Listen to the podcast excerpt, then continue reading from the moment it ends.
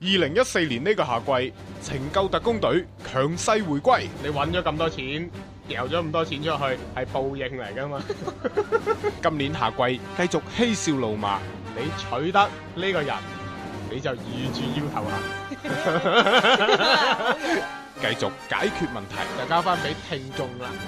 究竟啊，婚姻殺手係父母定係屬於嗰個指導意見呢？神少 Happy，我係情感專家阿 Con，我哋約定你。俾一個問題，大家估下，一對情侶有邊一句話係當時講出嚟，大家都好開心嘅。事後如果嗌交講翻出嚟呢，大家都好火滾嘅呢。我愛你，梗係唔係啦。我恨你，喂，唔會恐怖啊話。咁究竟係邊一句呢？聽下今期情救特工隊，你就知噶啦。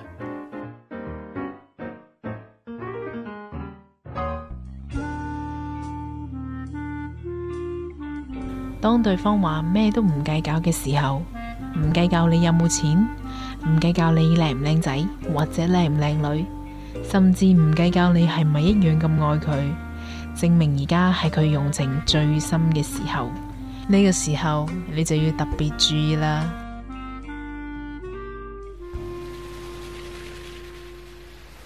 Baby 啊，你飽未啊？飽啦，但我見你啱啱冇食咁多嘢喎。啱先啊！唉，睇到嗰個服務員我都唔想點好多嘢啦。問完我要唔要依樣，又問嗰樣，要唔要加咩汁咩汁又要揀喎，真係煩到死咁樣啊！但係其實有時我都好餓過㗎喎，你頂唔頂得順㗎？傻啦！我點會計較呢啲嘢啫？你屙過都係關心我啫嘛，但我有時真係真係好屙過㗎喎，驚你頂唔順我啊唔會。 ！Baby，你真係好嘅啫。唉，反而係我啊！我份工好似冇乜前途㗎，唔知你會唔會介意我呢？都話我咩都唔介意㗎咯，最多咪我養你。仲有啊，我間屋好細啊，兩個人住可能比較逼仄咯。你會唔會介意啊？都話唔介意咯，瞓得落我咪得咯。如果真係唔得嘅，咪去我度瞓咯。你要諗清楚喎、我諗得好清楚㗎啦，我唔介意啊，衰鬼！哎呀，你真係抵食嘅啫！哎呀，衰鬼翻屋企先啦。好啊，等我接部的先。我咩都唔計較噶，我咩都唔計較噶。通常聽到呢句嘅人都顯得莫名興奮，都以為揾到一個肯同自己捱麵包、飲滾水、共患難，為自己兩肋插刀，甚至兩肺中槍都無畏懼嘅終身伴侶。如果認為女人對你嘅一切滿足嘅時候，咁你就大錯特錯啦。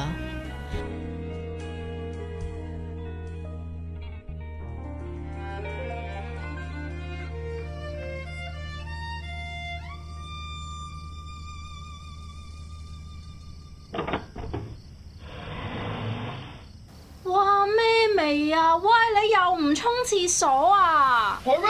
你自己嚟睇下啦，成日都係咁。我下次要記得㗎啦。你成日都話下次㗎啦，你幾時下次啊？我下次再屙嘅時候就沖㗎啦嘛，唔屙咁梗唔沖啦，唔會沖咗咪係咯？你唔沖廁所都算啦，成日去完廁所又唔洗手，冇咩？冇可能㗎，有洗㗎肯定。梗係唔係啦？我嗰次睇住你冇洗嘅，我隻眼就係閉路電視。我哦，有時唔記得都唔出奇啊，啲小事嚟嘅啫。咁都叫小事啊！我跟咗你咁耐，咁都叫小事？唉，我唔想同你講，你自己反省啦。我下次會記得㗎啦嘛。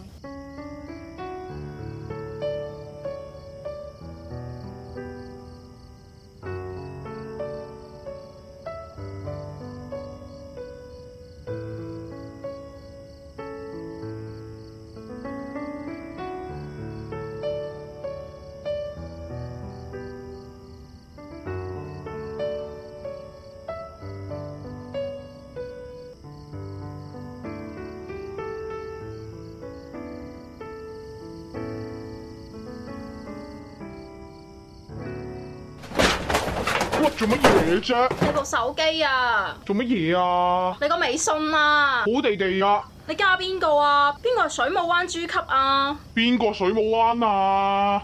豬級喎，咩豬級啊？我都唔識佢嘅，仲有你做乜睇我部手機啊？豬級喎，唔睇得咩而家？你部手機我唔睇得嘅咩？我都唔識佢嘅，佢識你就得啦。我都點最識我啫啱？啱先喺度仲緊傾緊偈，冇啊，啱先去廁所嚟啊！我擺明睇住你發信息俾佢啊！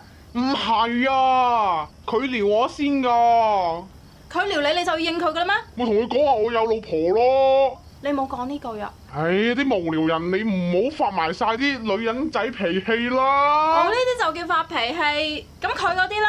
佢發脾氣你又氹翻我都同佢，佢唔識嘅，你咁樣講我都唔知點解佢會咁講噶嘛。咁唔識點解佢會喺你個微邊信度係哎我啊？加佢嘅啫，佢加我嘅咁，佢加我咪加翻，咪有咯，咪咪就唔知點解咪有咯。咁點解你要同佢傾偈？你刪咗佢咪得咯？咁佢嗨我啊嘛，咁我禮貌上嗨翻佢啫嘛。唔得！啊！我要你而家喺個微信度啊，即刻 send 俾佢話我哋以後唔好聯繫太啊！傻啦，唔好發埋晒啲女人脾氣啦，我最愛都係你一個啫嘛已。經唔係第一次咁樣噶啦，你成日就話我發脾氣，呢啲嘢係咁噶你話嘛我？唔係一次兩次啊？你即係計較啦！以前你話唔計較我㗎，而家你咩都計較啦咁你。咁你咩都做得唔好啊嘛！咁你唔可以包容下嘅咩梗？係唔可以包容你啦！你諗下我嗰日開鞋櫃啊，我見到你啊一二三四五六對襪啊，配合用啊嘛，今日呢對襪就要配用呢對鞋㗎嘛。